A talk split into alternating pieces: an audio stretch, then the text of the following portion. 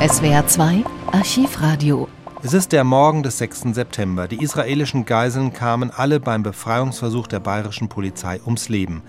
Es gab in der Nacht noch eine Pressekonferenz mit Bayerns Innenminister Bruno Merck und Bundesinnenminister Hans-Dietrich Genscher. Beide hatten sich zusammen mit anderen Verantwortlichen am Vortag den Terroristen als Ersatzgeiseln im Austausch für die israelischen Sportler angeboten, jedoch vergeblich. Nun haben sie in einer Pressekonferenz das Scheitern der Rettungsaktion bekannt gegeben. Das ist der neue Stand am Morgen des 6. September. Die erste Stunde des Südwestfunks zwischen 5 und 6 Uhr besteht im Wesentlichen aus einer ständigen Wiederholung der Nachrichten sowie zwischendurch der Stellungnahmen von Merck und Genscher. Es ist jetzt also 5 Uhr morgens und Franz Meindl, der am Vorabend bis Mitternacht moderiert hat, ist schon wieder am Start. Inzwischen hat sich die Situation auf die wohl schrecklichste Art verändert. Ich würde es deshalb fast als Zynismus empfinden, würde ich Ihnen unter solchen Voraussetzungen einen guten Morgen entbieten. Hören Sie bitte unsere ersten Tagesnachrichten. Liebe Hörer, Südwestfunk erstes, zweites und drittes Programm. Heute ist Mittwoch, der 6. September. Die genaue Zeit, es ist 5 Uhr.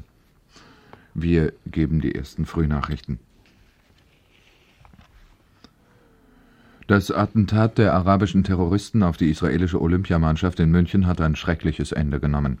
Alle neun Geiseln, die sich fast 18 Stunden in der Hand der Guerillas befanden, sind wahrscheinlich tot. Auch ein Beamter der Münchner Stadtpolizei kam ums Leben, vier der arabischen Freischärler wurden erschossen, die anderen drei sind zum Teil schwer verletzt festgenommen worden. Zugetragen hat sich die Tragödie auf dem Flugplatz von Fürstenfeldbruck.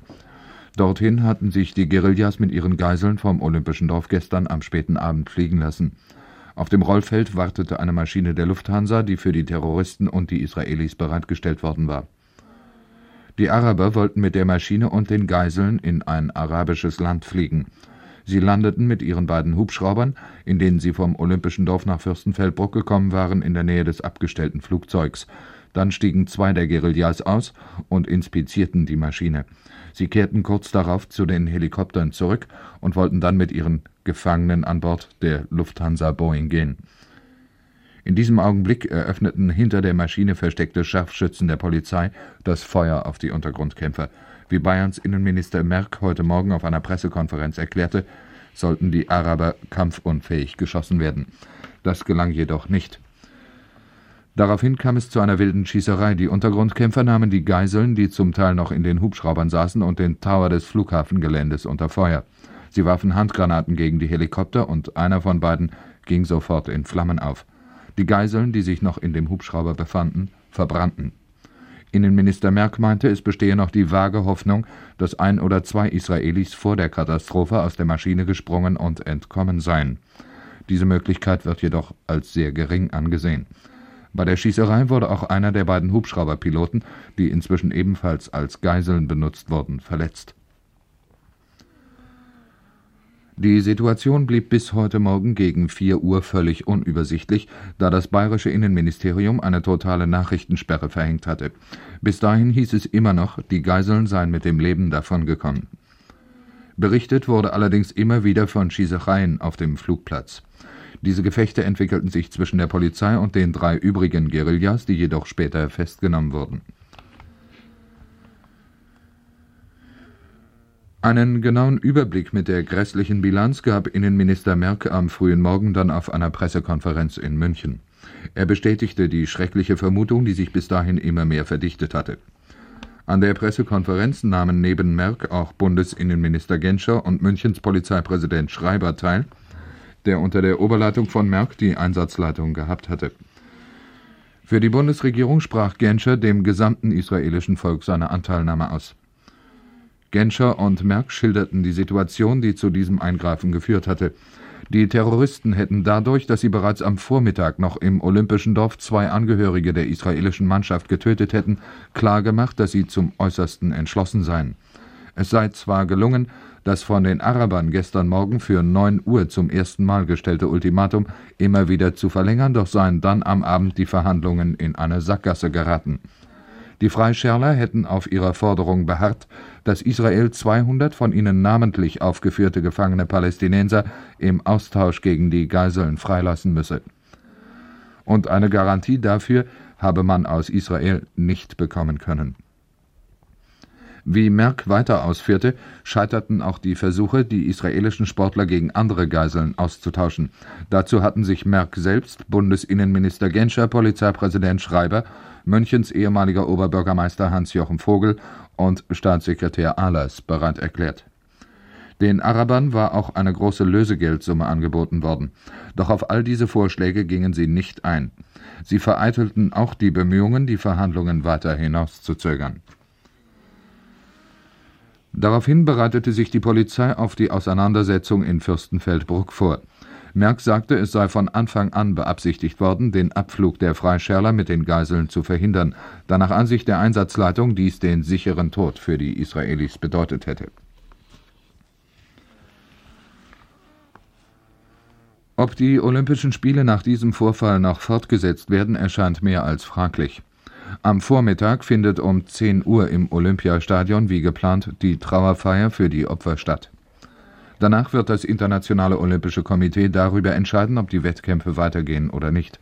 Der Präsident des Organisationskomitees für die Spiele, Daume, hat sich gegen eine Fortsetzung ausgesprochen. Gestern Abend kurz vor Mitternacht hatte sich das IOC einstimmig bei Enthaltung der Bundesrepublik dafür entschieden, die Wettkämpfe nach der Trauerfeier wieder aufzunehmen.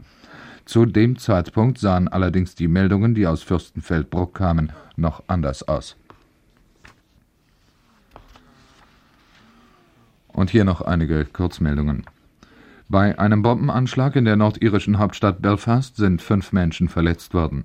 Der Sprengkörper war in einem Auto versteckt und explodierte vor einem Geschäft.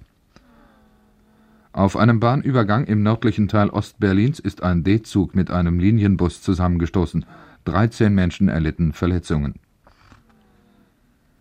Der 24-stündige Streik der italienischen Eisenbahner wurde gestern Abend beendet. Der Verkehr kommt langsam wieder ins Rollen. Die Lebensmittel- und Gemüseeinzelhändler sowie die Metzger in Rom setzen ihren Ausstand jedoch fort. Der Bundestagsausschuss für Arbeit und Sozialordnung will am Vormittag seine Beratungen über die Rentenreform fortsetzen. Am Nachmittag ist eine Debatte des Kabinetts über das Gerüst für den Bundeshaushalt 1973 vorgesehen. Angesichts der Ereignisse in München dürfte es jedoch fraglich sein, ob diese Konferenz stattfindet. Zur Wetterlage liegen uns die Beobachtungen von heute früh 4 Uhr vor. Trier wolkenlos 10 Grad, Frankfurt ebenfalls wolkenlos 12 Grad, Stuttgart wolkenlos 13 Grad, Freiburg heiter 14 Grad, Feldberg Gipfel heiter 11 Grad und Friedrichshafen bewölkt 14 Grad. Soweit unsere Frühnachrichten. Die Zeit, es wird 5 Uhr 7. Aus Anlass der schrecklichen Ereignisse auf dem Flugplatz Fürstenfeldbruck in der vergangenen Nacht sendet der Südwestfunk über alle drei Programme vorerst Trauermusik.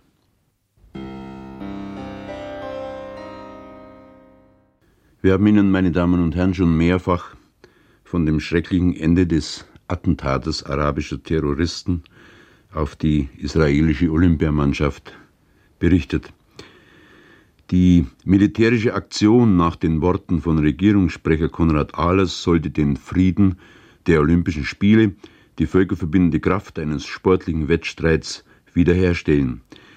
Sie änderte, wie militärische Aktionen zu enden pflegen, mit dem Blut Unschuldiger, auch der Tod von vier der dafür Verantwortlichen kann nicht darüber hinwegtäuschen, dass Konsequenzen aus dem erschreckenden Fiasko von Fürstenfeldbruck zu ziehen sind.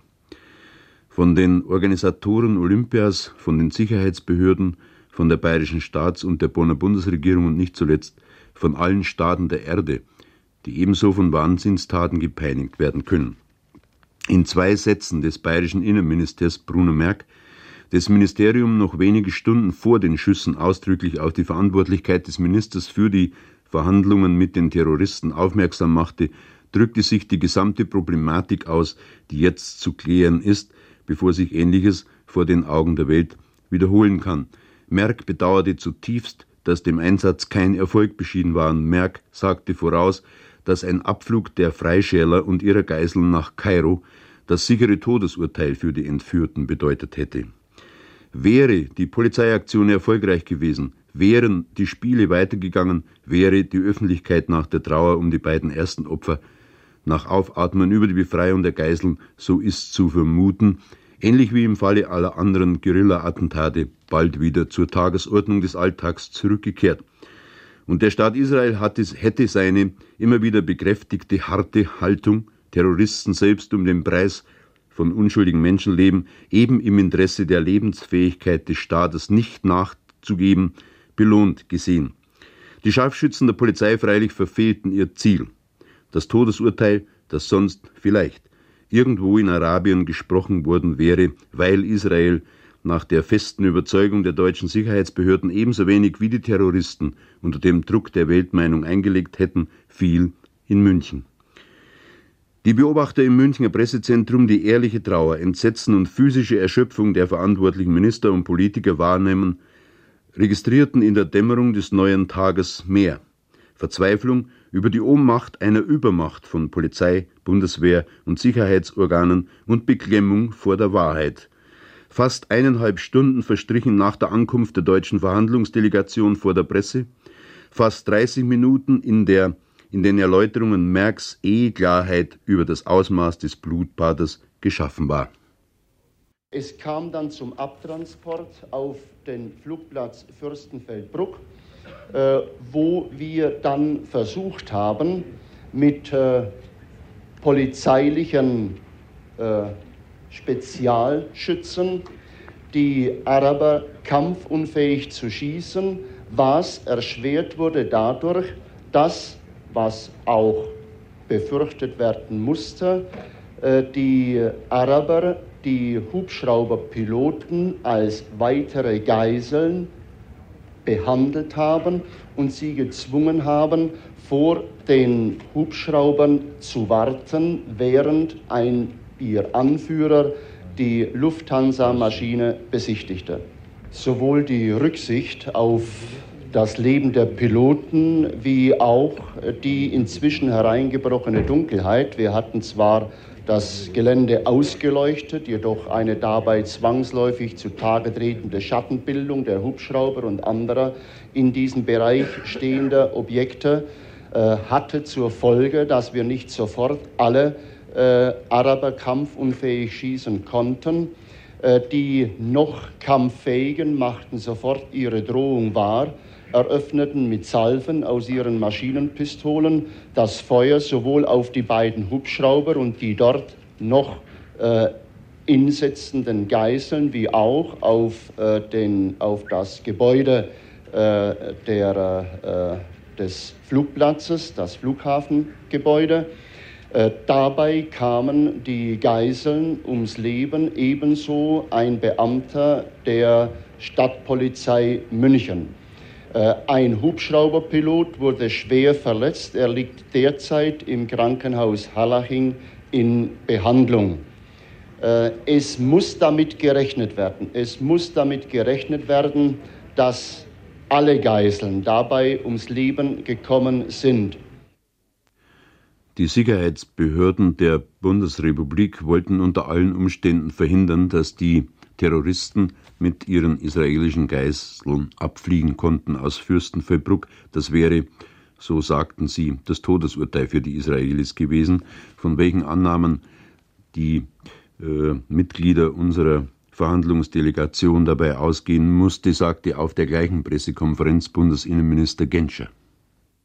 Für die Bundesregierung, die dieses schreckliche Ereignis mit großer Erschütterung und Erbitterung zur Kenntnis genommen hat, darf ich mich dem Bedauern der bayerischen Staatsregierung anschließen. Ich darf hinzufügen, dass die Bundesregierung, die, wie Sie wissen, selbst eine unmittelbare rechtliche und polizeiliche Verantwortung wegen der Polizeihoheit der Länder nicht trägt, in jeder Phase in die Erwägungen der hiesigen Organe eingeschaltet war und dass ich für die Bundesregierung die Beurteilung der Gefahrenlage für die Geiseln und die sich daraus ergebenden Konsequenzen so beurteilt habe wie der Innenminister des Freistaats Bayern. Auch Bundesinnenminister Genscher referierte den Journalisten dann die Ereignisse des Tages, soweit er sie persönlich miterlebt hatte. Ich habe dann im weiteren Verlauf dieser Verhandlungen auch selbst das Haus betreten und mit allen Geiseln in einem Raum sprechen können. Dabei hat sich gezeigt, dass die Geiseln zusammen in einem Raum, also neun Personen, untergebracht waren. In diesem Raum befand sich auch der eine erschossene und schon tote Israeli. Alle neun lebenden Geiseln waren an Händen und Füßen gefesselt. In dem Raum befanden sich, ehe ich ihn betrat, zwei mit einer Maschinenpistole bewaffnete Araber, zu denen sich dann noch andere hinzugesellten. Das zeigte aber, dass bei dem Versuch einer gewaltsamen Befreiung das äh, Risiko, dass äh, diese neuen Geiseln, die sich nicht bewegen und wehren konnten, erschossen worden wären, praktisch 100-prozentig war. Äh, zusätzlich zu den genannten Erwägungen, die seine sehr dringlich die Auffassung des IOC e übermittelt hatte, dass das IOC e nicht das geringste Verständnis dafür haben würde, wenn wir die Geiseln aus der Bundesrepublik Deutschland verbringen ließen, haben wir vor Ablauf des letzten Ultimatums noch zweimal mit großem Nachdruck die Freigabe der Geiseln und äh, einen Austausch der Geiseln gegen mich oder weitere deutsche Geiseln verlangt. Das haben sie noch einmal abgelehnt, auch nachdem wir das vier an das Fenster geführten Geiseln erklärt hatten. Ich möchte Ihnen äh, dazu sagen, dass äh, bei Beurteilung der Gefahrenlage für die Geiseln ich der Meinung bin, dass die hier zuständigen bayerischen Behörden vor ihrer Entscheidung die Gefahrenlage für die Geiseln richtig eingeschätzt haben. Beim Ablauf des Ultimatums wäre absolut und überhaupt keine Chance in der Wohnung gewesen nach der Art der Unterbringung und auch nach der Art der Bewaffnung äh, der Terroristen. Uns liegen, meine Damen und Herren, trotz der relativ frühen Stunde schon zahlreiche Stellungnahmen aus aller Welt vor. Ich meine, wir sollten sie Ihnen noch vorenthalten. Wir sollten sie für eine spätere Sendung reservieren, denn alle die guten, großen Worte nutzen wohl gerade jetzt nach der unmittelbaren Konfrontation mit den Ereignissen nur wenig.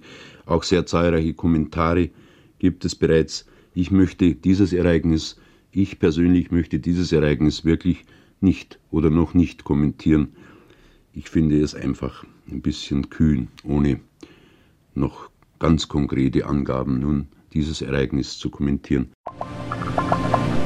Soweit die Berichterstattung in der Bundesrepublik. Wie die DDR über das Olympia-Attentat berichtete, das hören Sie in der nächsten Folge. SWR 2 Archivradio